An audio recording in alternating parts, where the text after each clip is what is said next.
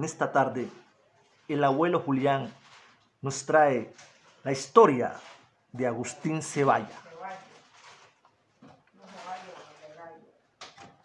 Bueno. Agustín Ceballa mandó a prestar una tapa de coco de una vecina para cocinar el almuerzo. Pues que mandó a buscar la tapa coco, pero la vecina no le mandó la tapa coco. Agustín Ceballa le dio rabia. Cogió de un machete y brincó por allá, por la cocina, para dentro del monte. A buscar un racimo de corozo para traerlo, para molerlo para rasparlo, para, me cago que ahí iba a sacar la leche para cocinar la comida. Cuando voy para adentro y cuando allá adentro, cuando yo vi un pájaro que, en el suelo, un pájaro que estaba comiendo avispa de tierra, esa avispa de tierra es amarillita. Ese pájaro está metido entre medio de avispero y se fue acercando para allá. Cuando ya vio que no era avispa, que era, eran granos de oro. Y el paro de fue porque él no cargaba con qué tirarlo, era un poijuí. Y se pudo apañar oro. Hizo un atado, sacó un atado de oro para afuera, para la casa. Bueno, ya empezó a dar parte que, que ya había una mina de oro que, que fueran a apañar. Allí cada cual primero iba.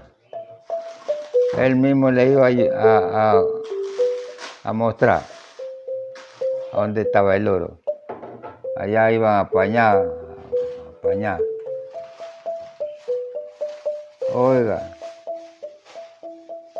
y se fue fue regando la noticia de ese oro y fue gente a apañar oro. Allá adentro él mismo le iba a mostrar y se fue, fue mermando la, la, el oro.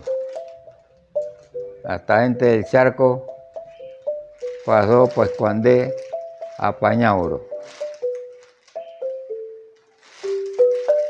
Así es que ya ya me armó el oro. Y ya Agustín, cuando iba para allá, para adentro, para esa mina, ya encontraba unas hojas, unas hojas tiradas en el suelo con un letrero. Pero como él, él, él hacía baile con esa plata y hacía velorio, cuando ya las las hojas tenían un letrero y decían, mi plata no es para velorio. Porque esa, esa, mina se la mostró el diablo, se la puso. Porque el diablo fue que se adueñó de oro. Porque él dijo, mi plata no es para velorio. Entonces, esa mina era, fue el diablo que le puso esa mina a Agustín Ceballos. Y le dio él la, recogió plática y gastó y gastó hasta que vino quedando pobre. Y la mina se terminó. Se terminó la mina ya.